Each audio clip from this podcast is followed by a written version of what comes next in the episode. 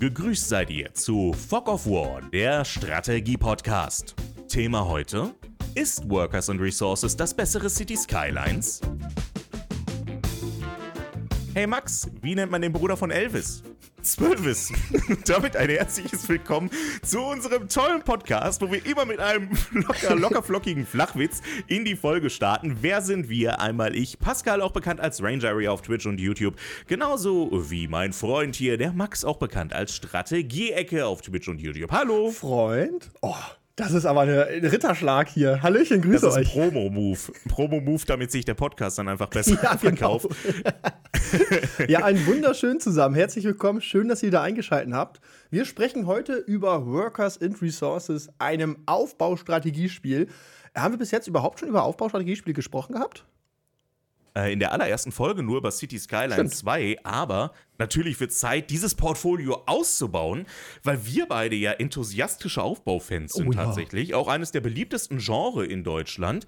Ähm, das ist ja so dieses, dieses deutsche Genre, sagt man im Strategiespielbereich. Daher kommt zum Beispiel auch Anno aus Deutschland oder die Siedler. Ja. Ja, darüber wollen wir, glaube ich, nicht mehr weiter reden. Heute wollen wir über Workers and Resources reden. Der absolute Geheimtipp meiner Meinung nach, weil dieses Spiel doch etwas zu sehr unter dem Radar fliegt, obwohl es eigentlich so viele Potenziale hat, aus denen man schöpfen kann und auch ganz unterschiedlich dieses Spiel angehen kann. Was Workers and Resources ist, das werden wir gleich auf jeden Fall einmal für euch erklären, damit ihr auch wisst, was denn euch da überhaupt in diesem Spiel erwartet. Bevor wir aber damit anfangen, wollen wir euch erstmal kurz erzählen, was das überhaupt für ein Genre ist, in dem sich Workers and Resources oder auch City Skyline 2 befinden. Denn von irgendwoher müssen wir ja diesen Vergleich ziehen, oder Max? Genau, richtig. Wir sprechen nämlich über die City Builder. Das ist ein Teil des Aufbaustrategiebereichs. Und hier geht es nämlich im ersten oder im vorrangigen Teil erstmal darum, eine Stadt und die dazugehörige Wirtschaft bzw. auch Gesellschaft teilweise zu simulieren, zu spielen, zu versorgen, aufzubauen.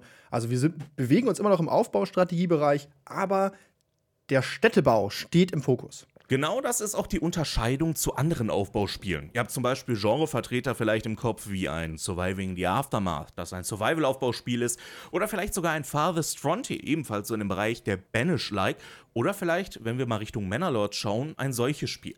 Citybuilder orientieren sich im Großen und Ganzen tatsächlich eher an diesen modernen Städten, an diesen Betonmonolithen, die ihr in die Gegend reinbauen könnt und dann euch dort durch die Häusergassen durchbewegt. Zu unterschiedlichen Zeiten, in unterschiedlichen Settings, mhm. aber der Kern ist eigentlich immer wieder, wir wollen eine Großstadt errichten. Weswegen zum Beispiel auch, und jetzt werden die ersten die Fackeln und Missgabeln rausholen, ein Anno mit dazu zählt. Ja, ein Anno ist im Kern auch ein Citybuilder, der einen Schwerpunkt auf Produktion und Logistik legt. City Skylines ist ein Citybuilder, der den Schwerpunkt auf Verkehr, Infrastruktur und Transport legt. Und Workers and Resources, das ist ein Spiel, das den Schwerpunkt worauf legt? Workers and Resources hat eindeutig die Wirtschaft, also die Produktion und die Simulation der Gesellschaft im Fokus, weil das Spiel hat nämlich einen Zusatz im Namen. Es heißt nämlich nicht nur Workers and Resources, oder Pascal? Sondern Workers and Resources Soviet Republic. Und daran erkennt ihr schon relativ gut, wo sich das gesamte Spiel ansiedelt, in der ehemaligen Sowjetunion. Und zwar genauer gesagt zum Zeitraum 1960, 1970, 1980 bis zum Fall der Berliner Mauer und dem Fall des Warschauer Paktes. Und das ist auch eigentlich die Devise des Spiels. Wir wollen hier drin Planstädte errichten, wie sie zur damaligen Zeit normal gewesen sind. Ein gutes Beispiel dafür ist Pripyat, eine Planstadt, die erstmal komplett errichtet worden ist, auch nach dem Konzept Konzept 400 Meter, alles fußläufig erreichbar. Mhm. Und erst danach sind Personen dort eingezogen. Und das ganze Spiel versucht genau diesen Aspekt zu simulieren. Vielleicht kannst du da noch mal kurz genauer darauf eingehen, was das denn überhaupt heißt, diesen, äh, diesen Aspekt zu simulieren. Planstadt. Wir können nämlich von uns aus erstmal planen, welche Gebäude wo gesetzt werden und dann werden diese mit der Bauwirtschaft, die wir ebenfalls planen und aus, also planen und erstellen müssen, dann hochgezogen und erst danach ziehen die Personen ein. Und ähm, natürlich macht es Sinn, dass wir dann auch Cafés, dass wir Restaurants, dass wir ähm, Versorgungs-, also Lebensmittelläden gebaut haben. Also wir haben eine Fülle an Bedürfnisse ähm, hinsichtlich auch, sag ich mal, der politischen Gesinnung unserer Bevölkerung. Das spielt nämlich auch eine wichtige Rolle im Spiel, ähm, die wir erfüllen müssen, damit unsere Leute glücklich und gesund bleiben. Wir können nämlich Workers und Resources auf zwei unterschiedlichen Arten starten, die wir auch übrigens immer wieder im Spiel rumwechseln können. Ein bisschen besser könnte man es darstellen. Die Schwierigkeitsgrade könnt ihr im Spiel selber umstellen, damit es euren Bedürfnissen am besten passt. Mhm. Der erste Weg ist das klassische aus Aufbauspielen, aus Citybildern. Ihr habt Geld, Nehmt dieses Geld, baut die Gebäude, fertig. Der zweite Weg ist die von eben von Max erwähnte Bauwirtschaft. Dort müsst ihr Ressourcen erstmal sammeln, diese Ressourcen über ein Logistiknetz dann hinterher in das Logistikzentrum einspeisen, aus diesem Logistikzentrum hinterher die Ressourcen rausnehmen, zur Baustelle fahren, dort mit Baufahrzeugen anfangen, das Gebäude zu bauen und das dauert tatsächlich auch länger. Das hört sich erstmal an wie ein Bausimulator 2023.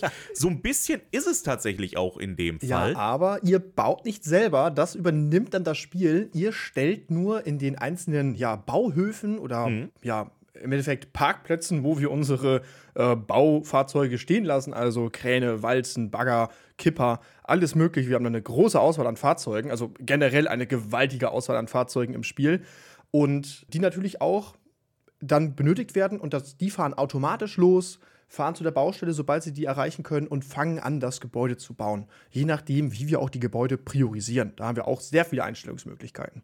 Und insgesamt versucht ihr dann im besten Fall, zumindest mache ich es immer so, einzelne Gebäude irgendwo hinzubauen. Erstmal Wohngebäude, die jetzt mittlerweile auch oh Gott, erforscht werden müssen. Das ist auch ganz ja. neu im Spiel eigentlich. Ähm, vorher konntet ihr fast alle Gebäude bauen, mittlerweile müssen die Gebäude erforscht werden. Das heißt, ihr fangt mit kleinen Gebäuden an, kleinen Wohneinheiten, wo dann die Leute drin einziehen und dann auch direkt in diesem Gebäude die Bedürfnisse angezeigt werden. Und die Bedürfnisse, da greife ich jetzt mal ganz, ganz weit im Voraus, weil die muss ich jetzt einmal stichpunktartig aufzählen, bremst mich direkt aus, falls es zu viel wird. Was brauchen eure Leute? Sie brauchen Essen, sie brauchen Trinken, sie brauchen Kleidung, sie brauchen Strom. Sie brauchen Heizung, ähm, sie brauchen Wasseranschluss, sie brauchen einen Abwasseranschluss. Äh, Im besten Fall haben sie dann noch irgendwo Elektrogeräte, um den Sozialismus frönen zu können. Mhm. Äh, sie brauchen Infrastruktur in der Nähe für, für, Bus und Bahn und ähnliches. Sie brauchen äh, auch nochmal Überwachung durch die Nachbarn. Die Stasi lässt grüßen, ja, die gibt es übrigens ebenfalls im Spiel. Ähm, also, das, ihr, ihr merkt, was für eine Fülle dahinter steckt, was ihr alles erfüllen müsst. Sportaktivitäten, auch so ein ja, Punkt zum Beispiel. Kultur. Also, ja, das ist, das ist so viel. Das kann im ersten Moment total erschlagend sein. Deswegen sage ich auch, das Dark Souls der Aufbauspiele. Ich weiß nicht, wie es bei dir war, aber ich habe tatsächlich, glaube ich, drei oder vier Ansätze gebraucht, um überhaupt meine, meine erste Stadt einigermaßen zum Laufen zu bekommen. Absolut. Also ich habe das Spiel, glaube ich, vor hm, knapp anderthalb Jahren das erste Mal gespielt. Also ist jetzt schon etwas her, wenn ich das richtig im Kopf habe. Und es war wirklich so, da gab es Abwasser noch gar nicht zum Beispiel. Also es, wir sprechen über ein Spiel, was immer noch im Early Access ist und das seit dreieinhalb Jahren. Hört sich jetzt erstmal schlimm an, aber es ist ein Positivbeispiel. Da können wir aber gleich nochmal drauf eingehen. Im Endeffekt ist es so, dass man schon sehr erschlagen wird von dem Spiel. Es ist deutlich komplexer als ein Anno oder ein City Skylines, wobei Anno würde ich sagen, ist das intuitivste. Danach kommt City Skylines, wo man so Schritt für Schritt, Meilenstein für Meilenstein an die einzelnen Aspekte des Spiels herangeführt werden. Hier bei Workers ist das nicht der Fall. Und da, sag ich mal, das kann man auch als einen der größeren Kritikpunkte ansehen. Es ist nicht unbedingt einsteigerfreundlich, aber es macht unendlich viel Spaß. Es ist eigentlich immer so wie bei komplexen Strategiespielen. Wenn man sich erstmal reingefuchst hat, das dauert halt wirklich ein paar Anläufe, braucht man es lohnt sich auf den geringen Schwierigkeitsstufen anzufangen und nicht direkt auf Astronaut. Also, das ist der Hardcore-Modus. der wurde aber umbenannt wegen ja? Copyright-Gründen, glaube oh, ich. Oh, echt? Okay, das ist mir noch ja, gar der heißt jetzt einfach nur Hardcore. Okay, jetzt heißt er Hardcore. Äh, es ist auch genau das, was es beschreibt. Also, es ist keine Beschönigung. Ähm, aber es ist, sobald man sich reingefuchst hat, macht es unendlich viel Spaß, seiner Wirtschaft beim Aufbauen zuzusehen. Weil man halt wirklich, wenn man Hardcore spielt, das der Natur abgerungen hat. Das ist wirklich ein richtiger Akt. Das ist richtig schwierig. Man muss richtig gut planen können und es macht richtig Spaß. Wenn ihr Bock auf Planen habt, ist das eins der besten Planungsspiele, die ihr aktuell auf dem Markt findet. Ja, und diese Planung braucht ihr auf jeden Fall. Ja. Es gibt nämlich auch Blaupausenmodus direkt im Spiel selbst. Ähm, ich würde auch das, was Max gesagt hat, definitiv nochmal unterschreiben. Fangt auf dem einfachsten Schwierigkeitsgrad an. Denn äh, selbst dort hat es das ordentlich in sich. Das ist ein Spiel, das können wir nicht beschönigen. Da werdet ihr Try and Error haben, dort werdet ihr immer wieder auf äh, die Nase fallen. Ja. Ähm, Tutorials gibt es zwar im Spiel, die sollen übrigens auch mit dem nächsten Update nochmal ein bisschen überarbeitet werden. Das übrigens dann das letzte Update sein wird, bevor das Spiel final released. Also wenn ihr auch sagt, zum Beispiel ein äh, Rückblick auf unsere letzte Folge Early Access, ah, ich will keine Early Access Spiele holen, dann wartet noch ein bisschen. Ich kann euch nicht genau sagen, wie lange es noch dauert, aber es wird nur noch ein Update erscheinen im Early Access und dann ist released. Könnt ihr auch auf der Roadmap des jeweiligen, äh, des jeweiligen Entwicklers, des, des Spiels selber, ja. könnt ihr das mal nachlesen. Ja. 2024 wird das Spiel wohl released werden. Also äh, ich denke auch eher früheres 2024 und nicht späteres. Dementsprechend, es wird nicht mal lange dauern. Vor allem, weil das Spiel jetzt auch beim Publisher Hooded Horse liegt. Den kennt ihr, über den haben wir schon mal ähm, immer wieder angesprochen in den unterschiedlichen Folgen. Zum Beispiel auch der Publisher hinter Manor aber auch hinter solchen Spielen wie Old World oder zum Beispiel äh, Xenonauts 2. Ja, oder äh, äh, Terra, Invicta, Terra Invicta, genau. genau. Also, die haben breit gefächertes Strategiespielportfolio. Ähm, über die wollen wir gerne auch nochmal einzeln sprechen, weil die innerhalb von einem Jahr 17 Spiele mit in ihr Portfolio aufgenommen haben. Aber eines der Spiele ist Workers and Resources. Und sobald so ein ja, Indie-Studio, sage ich jetzt mal, oder Indie-Entwickler. Ich weiß tatsächlich gar nicht, wie viele Personen dort hinter äh, sind, hinter Workers and Resources. Nicht sonderlich viele. Mhm. Aber sobald dann ein Publisher dahinter steht, ist dann erstmal auch Geld mit dabei. Ihr habt das ganze Spiel übrigens auch auf Deutsch. Die Lokalisierung soll sogar noch ein bisschen mehr verbessert werden. Ähm, das heißt, da müsst ihr euch auch keine Sorgen machen, okay, Early Access meistens Englisch. Nee, das ist in dem Fall sogar schon umgestellt worden. Ja. Ich bin auch zuversichtlich, dass es 2024 ähm, releasen wird. Genau. Also das Entwicklerstudio ist Three Division und wie gerade gesagt, der Publisher Hooded Horse seit September 2023, also jetzt recht kurz, sage ich mal, seit kurzem äh, unter dem Dach von Hooded Horse gesammelt. Und äh, veröffentlicht wurde der Early Access nämlich schon im Iden des Märzes 2019. Ähm, In was? Also, da ist der Historiker wieder. Der Iden des März, das ist der Todestag von äh, Cäsar. Das ist der 15. März, also der Mitte des Monats von März. Deswegen war ich da so traurig. Ja, ich habe es ich ja. schon innerlich gemerkt zu dem Zeitpunkt. Genau, ja. richtig. Mhm. also im Groben und Ganzen muss man aber auch sagen, ist es immer noch ein Nischenspiel. Wenn wir uns nämlich mal die Zahlen vom Spiel anschauen, dann bewegen wir uns so bei zweieinhalb bis dreieinhalbtausend Spielern. Es schwankt natürlich ein bisschen, je nachdem, welcher Patch rauskommt und so weiter. Ähm, wir haben aber dennoch, sage ich mal, eine sehr große Followerschaft über die Steam-Seite. Also ich glaube, es sind knapp 100.000 Leute, die das Spiel quasi folgen und dem das Spiel, sage ich mal, interessiert. Also rein theoretisch ist die Basis der Spieler recht hoch. Ich denke auch, dass es einen kleinen Hype geben wird, wenn es dann nochmal rauskommt. Dann werden die Spielerzahlen nochmal steigen. Und dann müssen wir gucken, wo sich das dann genau einpendelt. Aber es ist eher im Verhältnis zu einem City Skylines oder zu einem Anno, also eher ein deutliches Nischenspiel, weil es halt deutlich komplexer ist und bei weitem nicht so auf dem Radar. Ne? von vielen. Es gibt natürlich auch noch ein paar andere Negativpunkte. Zum Beispiel ist es nicht sehr in intuitiv bei der Steuerung. Die Menüführung finde ich tatsächlich schrecklich, obwohl die schon mittlerweile ein bisschen mehr verbessert worden ist. Gehört ähm, aber zum Flair, ne? Also es ja, fühlt sich sozialistisch okay. an. Was auch zum Flair gehört, ist tatsächlich die Grafik. Wenn ihr die Grafik anschaut, ihr müsst Fans davon sein. Ich, ich finde sie stimmig, also sie passt zum Setting, aber sie ist tatsächlich nicht schön. Sie hat halt Grau in Grau und sie spiegelt dieses, dieses stereotypische Ostblock-Feeling, das man hat, äh, wieder. Mhm. Und ähm, auch wenn man mal näher rangezoomt ist, die Straßen, die sehen wirklich sehr verwaschen aus. Zwischen Bürgersteig und Straße gibt es keinen richtigen Übergang. Ähm, die Autos, wie die sich manchmal bewegen, sieht komisch aus. Trotzdem ist die Simulation in den meisten Fällen immer relativ äh, genau mit dabei. Es gilt also wirklich für, für Konnoisseure, will ich mal sagen, der Citybuilder, der Aufbaustrategie, ähm, sich dann damit auseinanderzusetzen. Vielleicht kannst du, Max, ähm, mal so beschreiben, wie so ein typischer typischer ähm, Spielablauf im normalen Modus aussieht. Also von wir fangen jetzt mal an bis hin zu, wo will ich hin in den ersten, weiß ich nicht, zwei, drei Stündchen.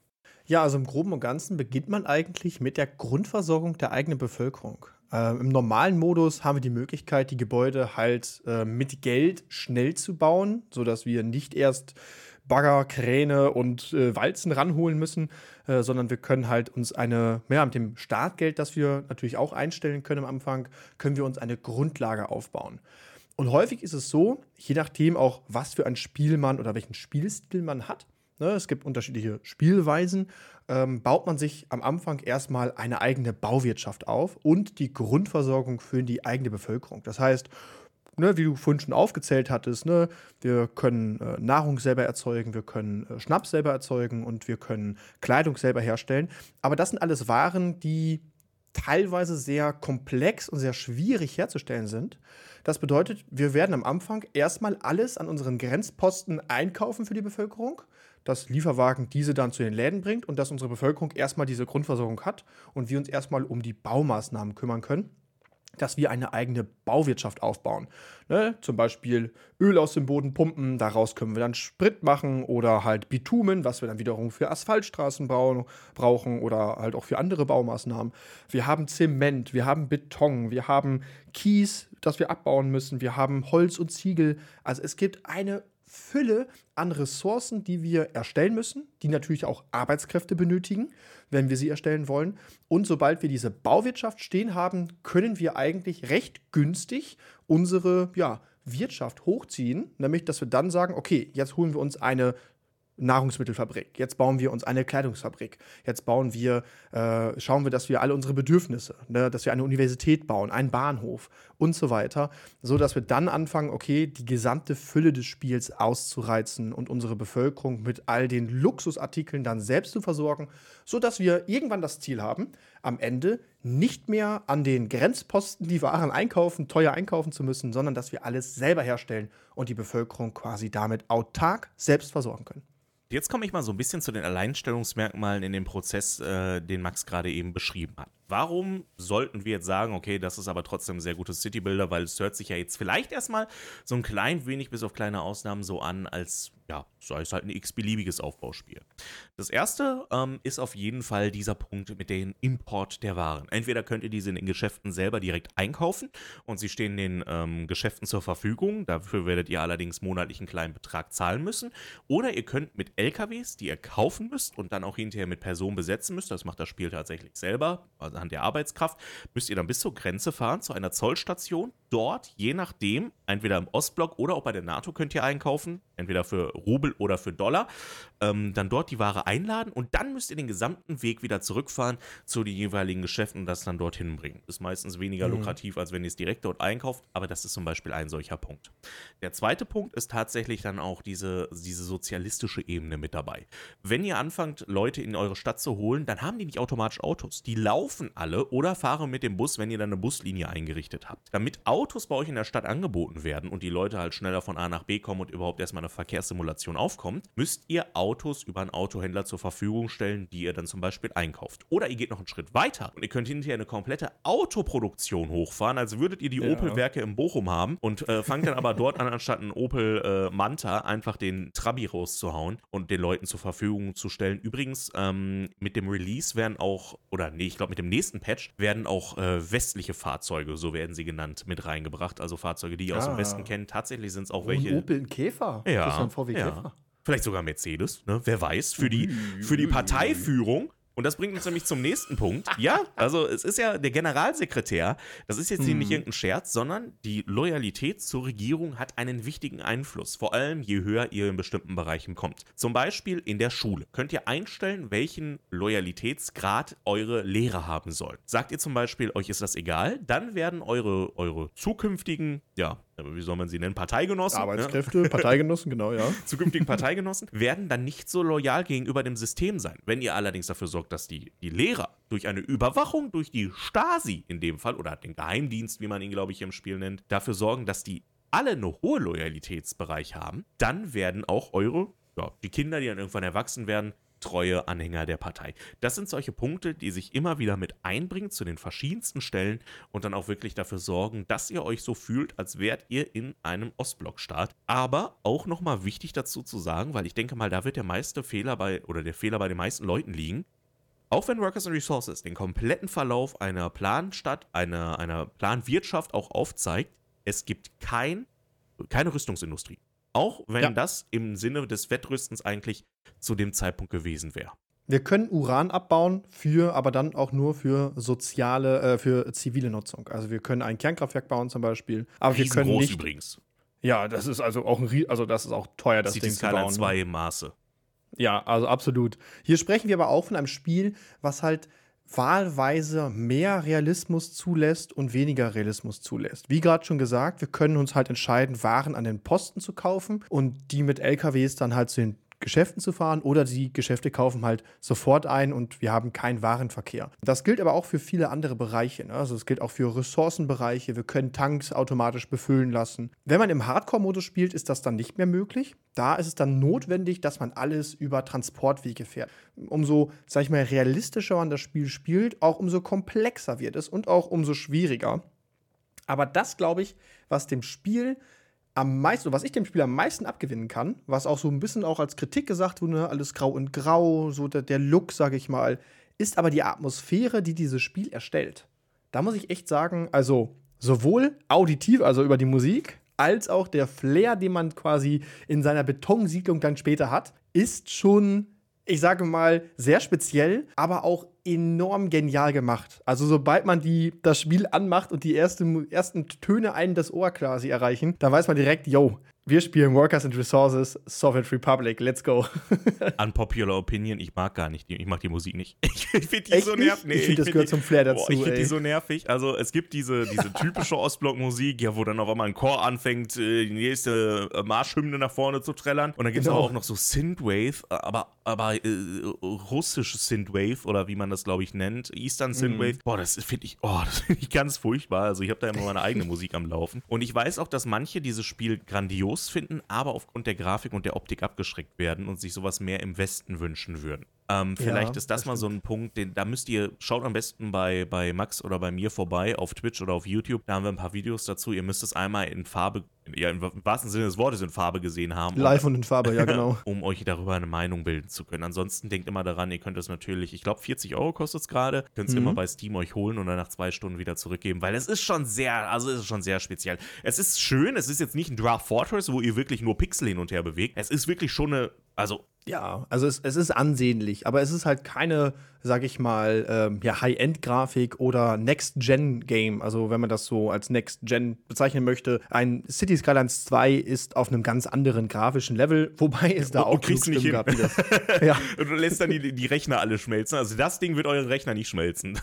genau, richtig. Es läuft auch flüssig, es läuft gut. Also, Abstürze und so weiter gab es mal am Anfang des Early Access, was aber ganz normal ist, ne? wenn wir vor allem wenn neue Patches reinkommen. Inzwischen ist das Spiel aber extrem stabil und auch schon seit längerer Zeit. Also, nicht erst seit jetzt seit kurzem, oh, endlich kann man es spielen. Nein, nein, auch schon damals, vor anderthalb Jahren, auch vor zwei Jahren, als ich es gespielt habe, waren Abstürze die absolute Ausnahme. Was man aber auch noch dem ganzen Spiel äh, abgewinnen kann, ist die Modding-Community dahinter. Es gibt eine gewaltige Basis an Modding-Inhalten, die über den Steam Workshop bereitgestellt werden und die auch sehr einfach, sage ich mal, und sehr übersichtlich dort meiner Ansicht nach sortiert sind. Verschiedene Fahrzeuge, die hinzukommen, verschiedene neue Gebäude und so weiter, teilweise historische Gebäude und so. Das heißt, wir haben da eine riesen Fülle, auch Karten. Man kann zum Beispiel in Westpreußen oder in Ostpreußen spielen, wenn man das haben möchte. Also man kann auch einen eigenen Karteneditor hat man. Es ist also ich muss sagen, eine, eine große, große Sandbox äh, Community dahinter, die das ganze Spiel nochmal aufwerten und nochmal ja, deutlich verbessern, deutlich interessanter machen. Und hinsichtlich der Bewertungen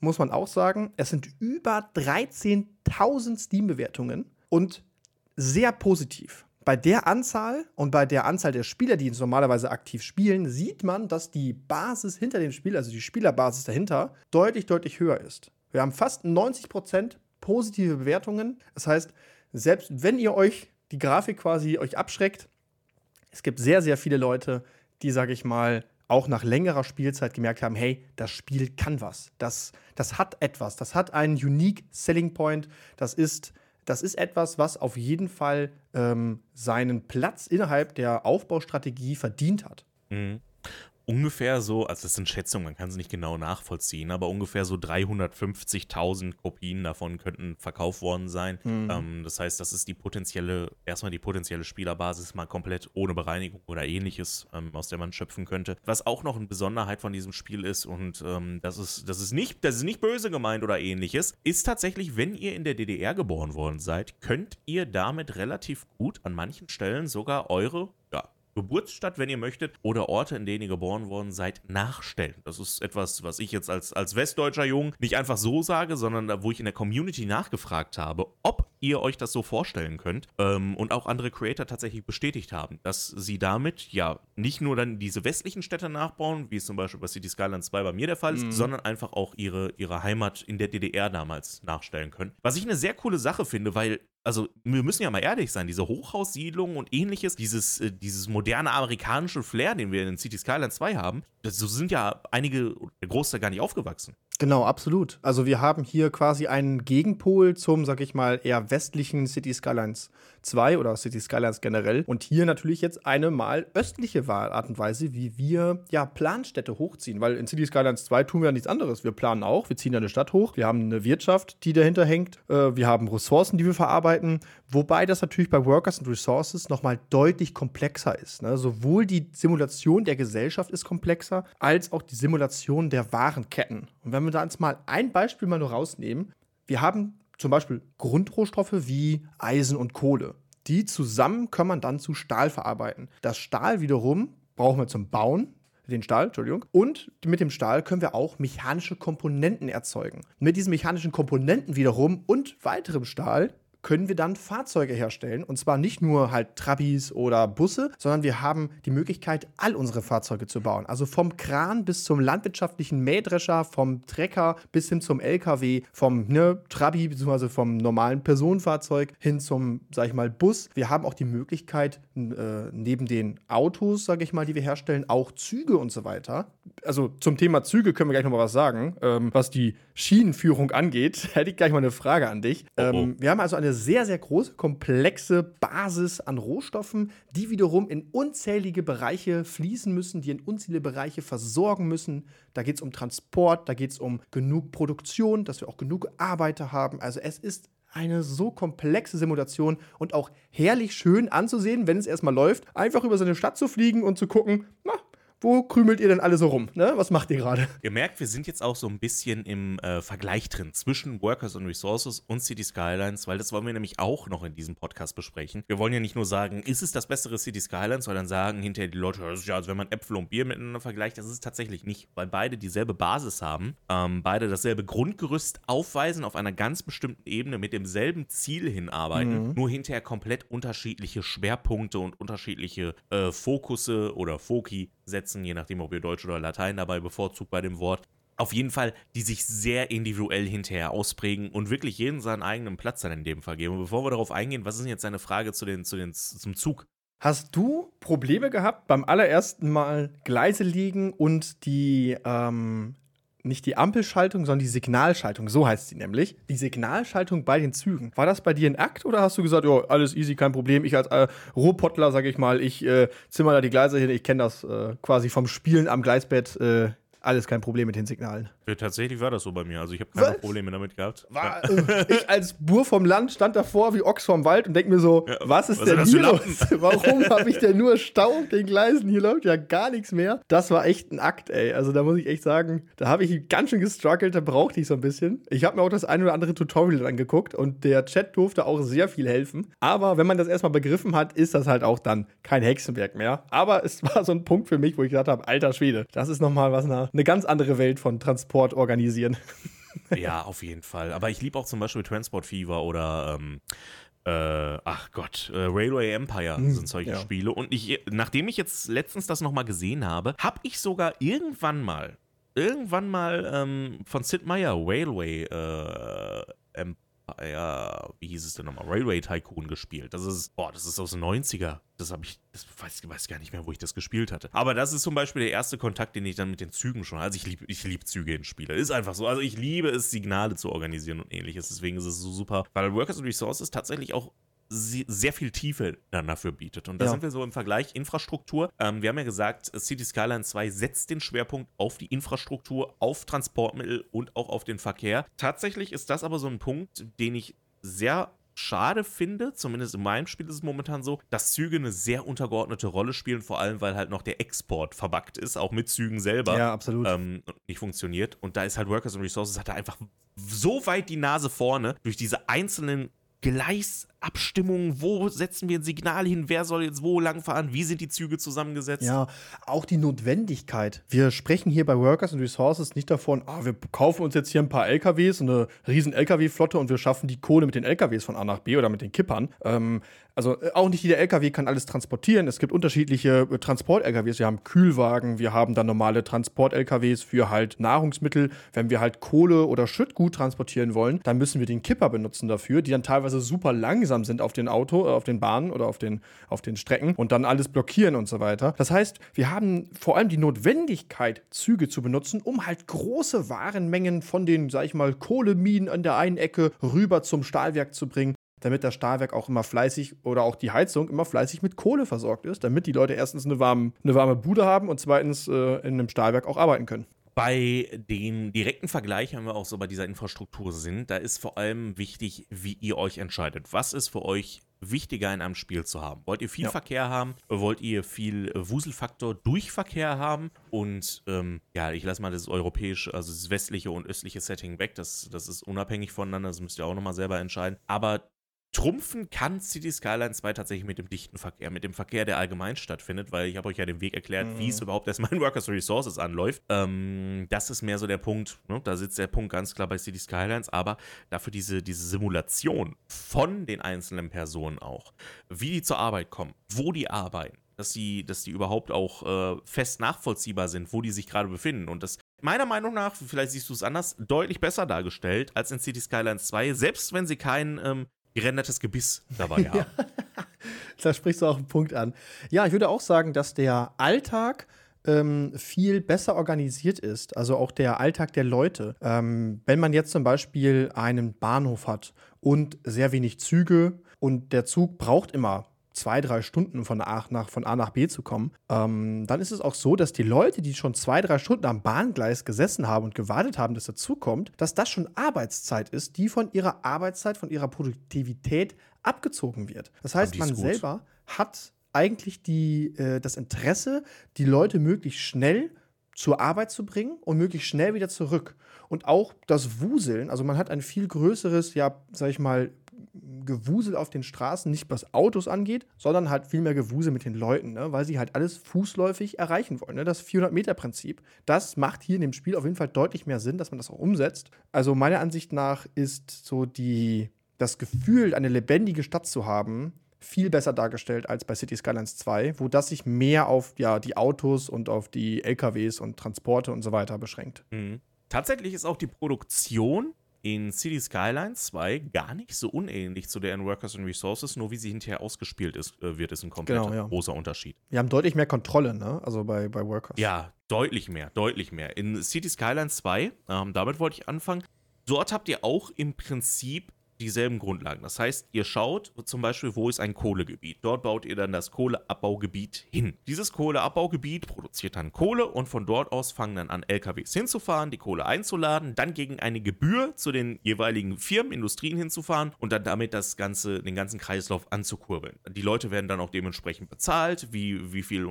wie rentabel das Unternehmen ist, wie weit die Strecke ist und so weiter und so fort. Das sind alles Prozesse, die zumindest in der Theorie im Hintergrund laufen sollen bei City Skylines 2. In der Praxis ist es so, man kann es relativ schlecht nachvollziehen. Also das ist, ja. glaube ich, das ist, glaube ich, das spricht für uns beide, wenn ich das so sage. Bei Workers and Resources ist es so, dass ihr dann allerdings nicht als Bürgermeister da drauf schaut, sondern als Generalsekretär ja. und sogar auf den einzelnen äh, Transport dann einen Einfluss haben könnt. Ihr seht dann bei den Fahrzeugen nicht nur, wie hoch sind die Logistikkosten davon, wie hoch sind die Wartungskosten davon. Ihr seht genau auf den Dollarbetrag hinaus, wie viel ist die Ware wert, wie viel hat sogar der Tachometer von den jeweiligen Fahrzeugen und wann muss das wieder repariert werden. Also wir befinden uns dort in einer deutlich tieferen Produktion und das ist jetzt erstmal nur der LKW, der die Kohle hinterher von A nach B fährt. Ihr habt dann diese Kohlegebiete, die ihr jetzt mittlerweile auch noch erforschen müsst über die verschiedenen Universitäten. Das heißt, es dauert auch noch. Ihr müsst also erstmal komplett nur auf den Import setzen. Und es ist so eine es macht so Spaß, diese Optimierung davon. Auch der Wachstum einfach. Man startet mit so ja, rudimentären Dingen und man zimmert da wirklich eine Stadt hoch und, und äh, mit Innovation und Entwicklung und so weiter. Es ist halt,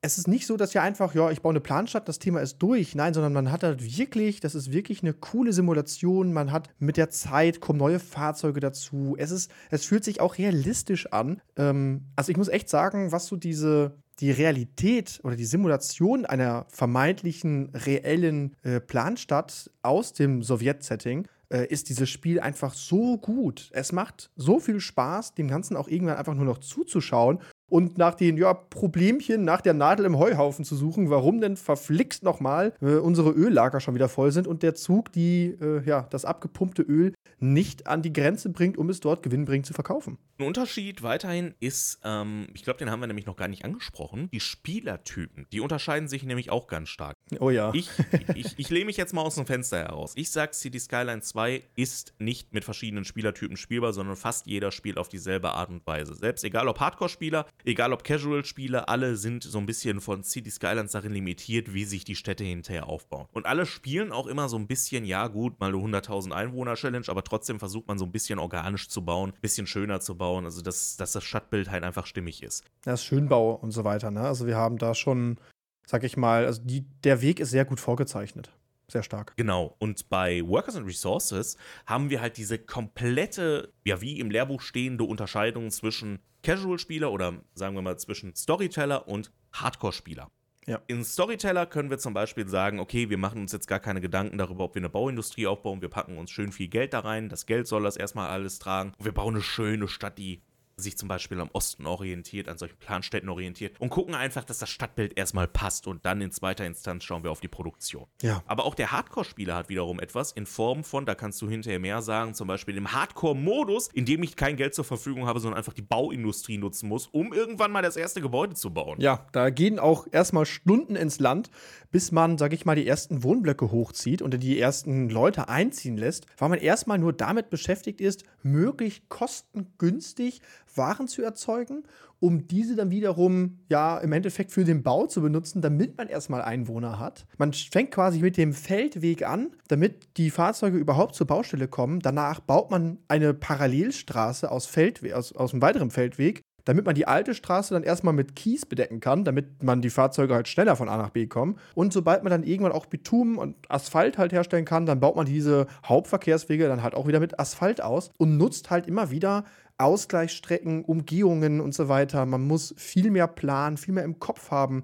Es fühlt sich sehr reell an. Es ist wirklich ein, ja, ein, ja, kein Kampf, also es ist kein Krampf, ne? Das versteht mich da nicht falsch. Es macht sau viel Spaß, wenn ihr solche Hardcore-Spiele mögt dann ist das eigentlich eins der besten Aufbau-Hardcore-Spiele, die ihr haben könnt. Weil es halt wirklich Planung und jeder Fehler, der wird nicht äh, verziehen. Ihr müsst hier miteinander planen, ihr müsst, ihr müsst organisieren, ihr müsst äh, an alles denken. Und ähm, klar, kleine Fehler werden auch mal verziehen, dass man dann nicht, dass die ganze Wirtschaft zusammenbricht, aber man muss immer auf der Hut sein und schauen, okay, was ist jetzt der nächste logische Schritt? Was kann ich mir leisten und ne, wie verdiene ich jetzt erstmal Geld, damit ich mir überhaupt wieder neue Waren leisten kann und so weiter. Ähm, man fängt von ganz klein auf und arbeitet sich dann wirklich hoch und dann ist eine erste Asphaltstraße ein Riesengewinn. Da feiert man sich, boah, geil, endlich. Die Fahrzeuge sind nochmal 20% schneller. Ich, ich kann hier noch mehr Waren drüber ziehen über die Straße. Und dann planen wir jetzt mal die erste Autobahn oder sowas. Ne? Also sobald die Wirtschaft anläuft und dann auch man irgendwann in den Bereich ankommt, dass man aus den Vollen schöpfen kann, da geht man große Projekte an. Eine medizinische Universität wird dahin gezimmert. Dann einen sowjetischen Palast quasi will man dann bauen und so weiter. Also es ist, es ist herrlich. Also wirklich, man fängt klein an und zieht das dann hoch, bis man große Städte aus dem Boden stampft. Das ist, also es fühlt sich sehr, sehr befriedigend an, das Spiel. Jetzt haben wir sehr, sehr viel Positives über Workers and Resources gesagt und City Skylines 2 so ein bisschen hinten runterfallen lassen. Ich will das nochmal kurz zusammenfassen. Für wen lohnt sich denn jetzt wirklich welches Spiel? Was sind denn so die großen Unterschiede? Mal kurz in a nutshell, in einer Nussschale zusammengefasst. Mhm. Also, City Skylines 2 lohnt sich für euch, wenn es euch wichtig ist, dass ihr westeuropäisch geprägte Städte habt, auch mit so leichten amerikanischen Touch mit dabei. Wenn es euch wichtiger ist, dass schnell ein schönes Stadtbild entsteht, anstatt dass der Realismus im Vordergrund steht. Wenn ihr mehr eine, eine Verkehrssimulation und und Infrastruktursimulation haben wollt, als zum Beispiel eine Produktionssimulation, eine Gesellschaftssimulation. Wenn es euch äh, wichtiger ist, dass sich eher große Häusereien hochziehen, anstatt einzelne Gebäude geplant von euch irgendwo hingesetzt werden und ihr allgemein so ein bisschen mehr Schönbauer seid und auf Grafik hohen Wert setzt, dann ist City Skyline 2 etwas für euch. Ja. Workers and Resources ist mehr so etwas für euch, wenn ihr sagt, ich will es so realistisch wie möglich haben, weil mir müssen, jeder einzelne Stein muss einzeln dorthin transportiert werden. Wenn ihr einen Schwerpunkt auf osteuropäisches Setting legt, wenn ihr sagt, ich will mehr eine Gesellschaft simulieren, anstatt wirklich eine Verkehrssimulation zu haben, wenn ihr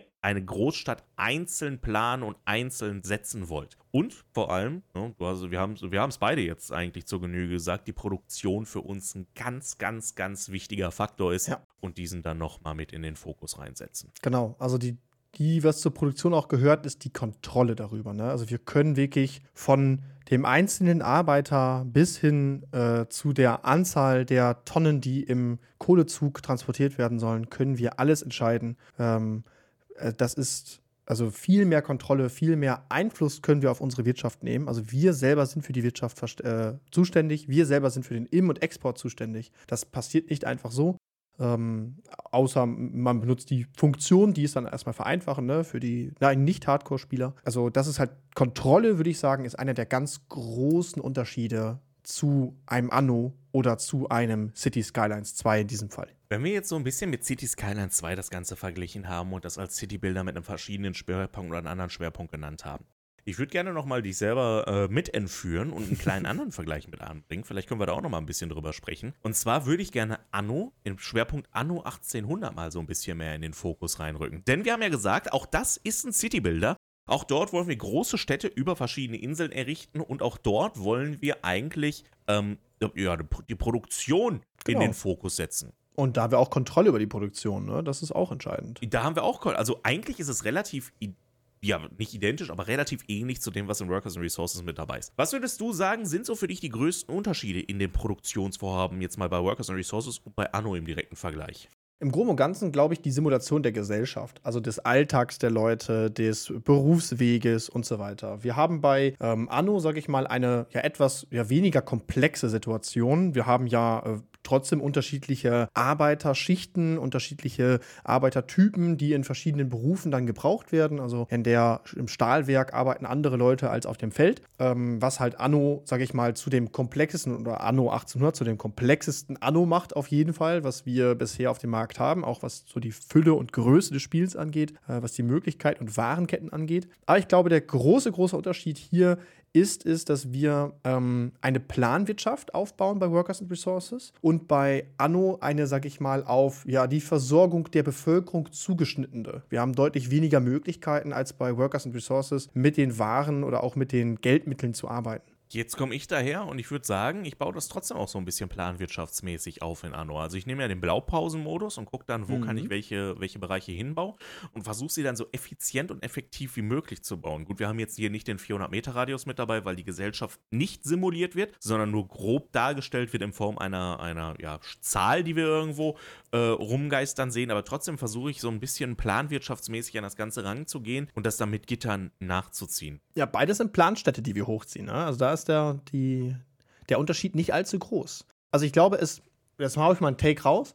Es ist, glaube ich, einfacher, Anno 1800, und da beziehe ich mich halt wirklich nur auf 1800, äh, mit Workers Resources zu vergleichen, als ein City Skylines 2, obwohl ich glaube, vom Spielertypen her einem City Skylines 2 Spieler ein Workers eher, eher Spaß macht als einem Anno-Spieler. Also ich glaube, das ist so eine ja, so, so ein bisschen so ein kleines Paradoxon ist es, um das mal so auszudrücken. Aber, aber denselben Gedankengang habe ich auch gehabt. Also spieltechnisch ist es näher an einem Anno dran, ja. aber optisch und vom, vom Ziel her ist es wiederum näher an den City Skylines dran. Was ja, ja zum Beispiel auch bei High-Rise City, um mal ganz kurz einen Exkurs zu machen. High-Rise City haben wir ja ähm, auch bei uns auf den Kanälen gezeigt gehabt. Das sieht ja komplett aus wie City Skylines eigentlich, ist aber im Gameplay absolutes Anno. Und das ja, könnte absolut. man schon fast mehr mit Workers and Resources vergleichen. Ja, genau. Also ich würde auch sagen, das sind so die, also wenn wir äh, City Skylines auf der einen Seite haben und ein Anno auf der anderen Seite, dann sind ähm, High-Rise City und Workers and Resources, wenn man die zuordnen würde, dann würde man sagen, okay, ein Workers ist mehr wie ein Anno, also vom, vom, äh, also äh, vom, vom, vom Spiel Inhalt her vielleicht, wenn man so sagen möchte. Mir fehlt das richtige Wort. Aber ich glaube, dass es Gameplay. doch mehr mit einem City Skylines 2, also nicht verwandt ist, sondern dass das eher artverwandter ist. Und beim High Rise City, es sieht mehr aus wie ein City Skylines 2, ist aber eigentlich mehr ein Anno. tatsächlich wäre das auch noch, wir bleiben mal kurz bei Anno, aber eigentlich ist das auch noch ein interessanter Vergleich, mal auch Richtung High-Rise City zu schauen. Aber da ist die Frage, wie viele von euch, liebe Zuhörerinnen und Zuhörer da draußen, wie viele von euch kennen denn überhaupt High-Rise City? Lasst uns das gerne mal unten in den Kommentaren wissen. Da könnt jo, ihr auch immer gerne. gerne. euren Flachwitz mit reinpacken, ne, der, damit der im nächsten, im nächsten Podcast-Intro ist. Keine Sorge, ist jetzt nicht vorbei, ich will es nur einmal erwähnt haben. Ähm, aber einmal wieder zurück zu Workers and Resources und zu Anno. Ähm, tatsächlich tatsächlich ist es wirklich so der Punkt, wie wichtig ein die Gesellschaftssimulation ist und ja. das freie Bauen. Ähm, wir haben natürlich dann dort in Anno fällt der Bau weg, dieses simulierte Bauen, sondern die Gebäude entstehen halt direkt, sobald die Ressourcen und die Geldmittel zur Verfügung sind. Und äh, wir haben halt diese große Zahl darüber stehen. Und natürlich auch kein Ostblock-Setting, sondern ja, also es ist ja immer ein Viktorianisches Setting haben wir da. Viktorianisches ja. Setting, ja. Auch immer so ein bisschen je nach Setting, wo wir uns gerade in welcher Welt befinden. Ähm, Anno hat noch den zusätzlichen Aspekt, so dieses ähm, bisschen ins 4X-Genre sogar reinzugehen. Also Expand, Exploit, Explore, Exterminate. Jo. Und das ist eine schöne Reinmischung in den City-Builder, dass dort die, die Entdeckerlust von uns noch gleichzeitig gefördert wird. Ja, ich, Anno ist und kommt direkt aus dem Entdeckerbereich. Ne? Also wenn man sich die Anno-Wurzeln anschaut, dann ist der Entdeckerbereich eigentlich immer einer der, der treibenden Faktoren, wenn man so ganz ehrlich ist. Ne, das Aufdecken der Karte, das äh, Entdecken von Ressourcen, auch die Suche nach Ressourcen, damit man die Bedürfnisse herstell, äh, erstellt oder befriedigen kann, so. Das haben wir bei Workers halt gar nicht. Ne? Wir haben, das ist kein Entdeckerspiel, ne? das ist kein äh, VX-Game. Das ist ein reiner City-Builder. Wobei es auch da um die Entdeckung von Ressourcen geht und sich dann dahin auszuweiten. Ne? Ja, aber durch die Forschung. Also ich glaube, die Anno-Reihe, die kann von uns auch nochmal einen kompletten eigenen Podcast Unbedingt, bekommen, wie die sich also. entwickelt hat. Und dass die, dass die, äh, also ja, 4X tatsächlich sehr Ihr merkt, wir selber im Podcast denken wir uns aber, oh, das ist ja ein ganz, ganz cooler Take auf einmal mit 4X. Äh, ich würde trotzdem noch sagen, es ist halt mehr, äh, mehr ein äh, Workers and Resources und City Builder als jetzt zum Beispiel in Civilization, das ja der Urvater von 4X tatsächlich ist in dem Fall. Ja. Aber ja, auch dort gilt, wenn man das jetzt mal so im direkten Vergleich stellt, Anno 1800 und Workers and Resources, weil wir das jetzt nicht zu lange ähm, dabei halten wollten, weil auf den ersten Blick diese Spiele halt sehr unterschiedlich sind, sind sie unter der Haube doch näher beieinander. Wenn euch Produktion wichtig ist, könnt ihr tatsächlich diese beiden Spiele im Auge halten. Was ihr euch natürlich dann vor Augen führen müsst, Anno hat keine Gesellschaftssimulation, mhm. Anno hat keinen freien Bau mit dabei und in Anno ist alles so ein bisschen mehr von, ja, aus der Gott-Perspektive heraus. Der Generalsekretär, manchmal auch häufig als Gott verwechselt, aber in dem Fall äh, haben wir dann wirklich die Gott-Perspektive inne und befinden uns mehr auch in einem fiktiven Setting der viktorianischen Zeit auf verschiedenen Inseln. Genau. Und bei Workers and Resources ist es halt die Gesellschaft. Da ist es eine, ja, auch ein ja, fiktives Setting, wenn man das mal ganz grob möchte. Wir können natürlich historische Karten uns runterladen aus, der, aus dem Modding-Bereich, aber eigentlich spielt man auf eine ja immer prozentual generierte Karte. Das heißt, es ist immer wieder anders. Man kann immer wieder neu starten, hat neue Bedingungen. Es ist nie, es wird nie langweilig eigentlich. Man kann sich immer einer neuen Herausforderung stellen. Aber hier ist es halt wirklich die Produktion, die, ja, den, den Aufbau einer Planstadt im sag ich mal, ja, sozialistischem Stil. Und ähm, ja, die Gesellschaft ist im Sozialismus eigentlich der treibende Faktor. Ne? Also wenn wir historisch drauf gucken, der Sozialismus kann man auch mit einer Religion vergleichen. Also äh, das, da gibt es auch so ein paar historische Texte zu. Aber das würde hier den Rahmen eindeutig sprengen, wenn ich das fast jetzt nochmal aufmachen werde. Ähm, aber ja, da sieht man halt, dass Workers and Resources sich seine Nische oder seine Ecke eigentlich ganz gut erkämpft hat. Und was das angeht, diese Simulation einer Zeit, ähm, trotz einer fiktiven Basis, ist hier, glaube ich, in dem Spiel am besten gelöst. Gehen wir mal zu Workers and Resources komplett an sich zurück und schauen mal so ein bisschen Richtung Zukunft von dem Spiel, weil euch das wahrscheinlich ebenfalls brennend interessieren oh ja. wird. Äh, ich habe ja schon bereits gesagt, es wird noch ein Update kommen. Ich habe mir jetzt mal genau herausgesucht, was noch kommen wird. Ähm, wichtiger Hinweis: alle Speicherstände, dort werden die Updates drin integriert. Das heißt, die Speicherstände sind nicht zerstört, sondern ihr könnt einfach ganz normal weiterspielen. Trotzdem gibt es manchmal Probleme, wie zum Beispiel, wenn das Müll-Update reingekommen mhm. ist, bei dem ihr Mülltonnen zu jedem einzelnen Bereich fast bauen müsst. Da ist, äh, ja, da ist die, äh, die Logistik und Infrastruktur dann ein bisschen geschädigt dadurch. aber, aber das nächste Update wird 0.9.1 sein. Momentan befinden wir uns bei 0.9.0. Also einfach nur die 001 dann da hinten dran. Das wird Tutorial und Western Vehicles sein, also westliche Fahrzeuge. Dabei werden eine neue Art von Tutorial wird hier reinkommen, die es einfacher machen soll, das Spiel zu starten.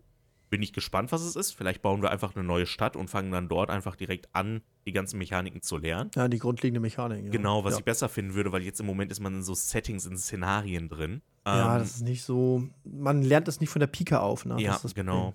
Dann wird es westliche Fahrzeuge in jeder Kategorie geben, von 1960 bis 1990. Und es wird sehr viele verschiedene Züge, Schiffe, Helikopter und auch Flugzeuge, die gibt es nämlich ebenfalls alle mit den Workers and Resources, ebenfalls aus westlich, äh, we- westlich angehaucht sein. Hm. Und dann, wenn das released ist, wird irgendwann, also es ste- steht dafür noch kein Datum fest, aber auch für 1.0 Release, Out of Early Access, steht noch kein Datum fest. Soll danach aber direkt erscheinen und dort sprechen wir dann darüber, dass äh, die Spielerfahrung ein bisschen verbessert werden soll, dass auch die Effekte und aus der Sound, die Performance optimisiert werden, opti, äh, optimisiert, opti, doch optimisiert Optimiert. werden. Opti optimiert. Optimization, ja, optimiert, ja, genau, okay.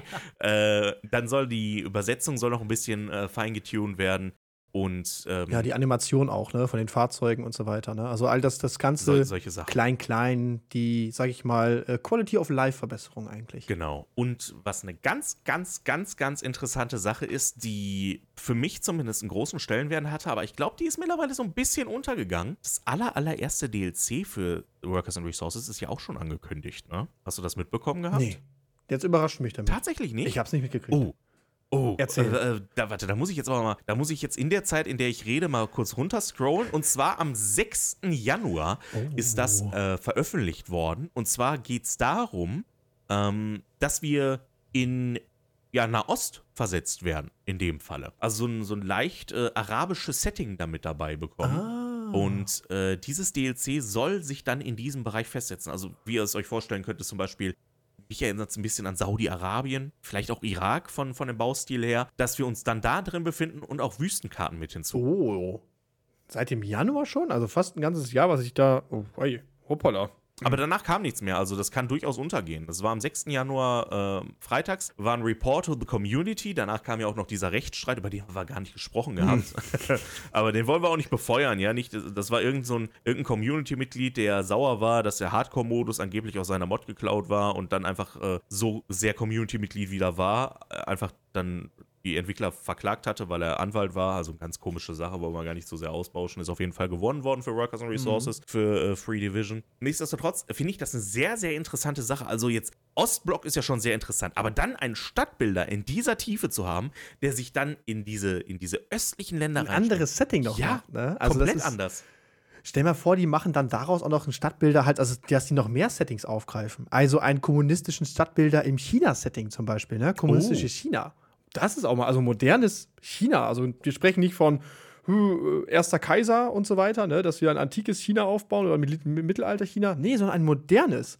Das auch mal. Also ich sehe da Potenzial, ganz ehrlich. Und dann am besten noch den SimCity-Move machen und dann die Städte miteinander verbinden über irgendwelche Fernstrecken, dass wir immer hin und her Boah. wechseln können. Und das, das wäre dann wieder wie ein Anno. Dass wir wie ein Anno hin und her wechseln und dann verschiedene Ressourcen in den verschiedenen Regionen haben und die dann hin und her packen. Aber das, also das steht nicht fest. Alter, das wär ja so krass. Ja, aber das ist jetzt gerade Hirngespinst. Also keine Ahnung, ob das Ja, ja. überhaupt äh, technisch möglich wäre. Die sollen jetzt erstmal die 1.0-Version releasen. Ähm, und dann hinterher soll dieses, äh, soll dieses DLC dann irgendwann rauskommen. Bin ich sehr gespannt. Ich hoffe, dass der Plan immer noch steht. Ich meine, das ist fast ein Jahr her. Ist schon ein bisschen, äh, es ist schon ein bisschen Zeit ins Land gegangen, kann man dazu sagen. Ja, ich hoffe, dass sie es nochmal aufgreifen, das nochmal bestätigen oder dann auch vielleicht irgendwann ankündigen, ähm, wann das passieren soll, ob das dann vielleicht sogar noch schon im Quartal, äh, irgendwie viertes Quartal 2024 passiert oder ob wir da halt von weiterer Zukunft sprechen im Sinne von, ja, die kümmern sich erstmal um die Animation und so weiter und diese DLCs kommen dann irgendwann in den Jahren danach. Also ich denke auch, dass das Spiel noch weiter geliebt und entwickelt wird, quasi, ähm, wie es halt häufig bei Strategiespielen ist. Wenn es released wird, ist es nicht automatisch fertig, sondern da wird auch weiter dran gedeichselt, dran gedübelt, dran gearbeitet, bis es dann halt irgendwann, äh, ja, das Endprodukt ist, was man sich erwünscht hat. Ich habe jetzt nochmal übrigens in dem Atemzug die äh, Roadmap aufgemacht ne, und dachte mir, hey, das muss doch da auch nochmal irgendwo stehen. Habe ich jetzt hier schlecht recherchiert? Nee, habe ich nicht, tatsächlich. Steht nämlich dann darunter und jetzt will ich euch dann äh, nicht auf die Folter spannen. Asien kommt auch dazu. Oh, echt? Wüste, also drei neue Landschaftstypen. Wüste, asiatischer Dschungel und Sibirien kommt noch mit hinzu. Oh. Also sehr dicht bewachsen, äh, hohe äh, verschneite Hügel noch mit dabei. Sehr coole Screenshots übrigens, die es mit dabei gibt. Ich weiß gar nicht, Ui. ich gucke mal, ob wir die unten in die Show Notes reinpacken können, wenn ich daran denke. Dann neue Gebäude auf jeden Fall mit dazu und ganz besonders wichtig für mich, neue Bäume nochmal mit dazu. Neue Bäume, ja. und äh, was dann in weiterer Zukunft geplant ist, also das ist das erste DLC oder auch die Deluxe-Version, die zu dem Spiel dann wohl erhältlich sein wird zu dem Zeitpunkt. Da sind zwei Sterne. Ähm, oh, die zwei Sterne sagen, der, der Inhalt ist sogar schon fertiggestellt, aber es braucht noch mehr Tests dafür. Sehr auch, ist auch sehr interessant. Ähm, und im weiteren Werdegang soll es dann hinterher so sein, dass auch noch mehr Karten dazukommen. Im Moment gibt es ja die Karte, ähm, diese standardmäßige Karte und es gibt auch realistische Karten. Hm. In dem Fall ist es äh, die Slowakei. Genau. Und genau diese realistischen Karten sollen weiter aus, ähm, ausgebaut werden. Und zwar in Form von Deutschland, DDR wahrscheinlich, Estland, ne? Ja, denke ich mal. Also, wenn ja. wir Bonn bauen würden, würde es keinen Sinn ergeben. Ja. also, Deutschland, Estland, äh, Tschechische Republik, äh, Österreich, Kaliningrad, Polen und Ungarn sind äh, realistische Landscapes, realistische Karten, die noch mit hinzukommen sollen über lange äh, Sicht hinweg. Und es sollen noch viele, viele mehr DLCs dann im Nachgang darauf folgen. Äh, was zum Beispiel hier, die haben noch ihre Ideen mit dazu geschrieben, sind äh, Dampflokomotiven oh. oder ein früherer Start, ein Space Program und tatsächlich, obwohl ich mal gehört hatte, dass die Entwickler das eigentlich ausgeschlossen haben, Army Industry or Combat. Oha. Okay, das ist mal interessant. Da weiß ich nicht, ob ich ein Fan davon wäre. Also, also ich würde es begrüßen, wenn sie es rauslassen würden. Dann, also ähnlich wie es bei City Skylines ist, dass wir diesen ganzen Militärkram rauslassen und dass das kein Thema ist. Ich meine, ich kann, ich kann durchaus verstehen, die Produktion von, von Militär, äh, von Ausrüstung kann von mir aus auch da rein, weil das ist, gehört halt mit zum Warschauer Pakt. Das ist für mich fein. Aber Combat, was will man denn jetzt da mit dem Ka Also Kampf würde ich überhaupt nicht fühlen, sage ich nee, mal. Nee, das, nee, also, Ja, das finde ich nicht gut. Ja, wenn du so ein, so ein also das ist, das ist meiner Meinung nach eine der schädlichsten Sachen für Aufbauspiele, ein schlechtes Kampfsystem einfach reinzupacken, was leider Gottes die meisten Aufbauspiele machen. Ähm, ja. Aber auch darüber werden wir nochmal separat reden. Ja. Gut, aber ich glaube, damit haben wir alles, oder? Wir haben ein bisschen über den Ausblick noch gesprochen. Wir haben, äh, ihr könnt gerne in die Kommentare noch mal euren Flachwitz reinpacken, haben wir gerade schon einmal erwähnt. Ne? Wir, also der Flachwitz von heute, der hat mich fast gekillt. Ich habe nämlich vorher nicht geschaut gehabt und Ranger hat mich damit überrascht, der liebe Pascal. Und ähm, gerne weiter. Ich finde die Ideen, die ihr da reinbringt, sehr, sehr gut. Ich auch. Äh, also bleibt da weiterhin am Ball. Vielen lieben Dank vor allem, wie zahlreich ihr unsere Folgen immer wieder guckt. Damit hätten wir mm. definitiv niemals gerechnet, als wir den Podcast nicht. angefangen haben, dass wir so viele Menschen damit begeistern können. Es freut uns wirklich sehr. Ähm, es freut uns auch diese ganzen positive, dieses ganze positive Feedback, was wir dazu gehört haben. Ich glaube, ich will jetzt aber gar nicht so melodramatisch werden und einfach nur im Namen von uns beiden einfach mal ein fettes Danke an euch sagen, dass ihr euch so etabliert habt mittlerweile mit diesem Podcast. Danke auch von mir. Sehr, sehr cool. Und damit sagen wir dann auch Tschüss, liebe Leute, denn das war's für heute. Also, macht's gut. Bis bald. Ciao, ciao.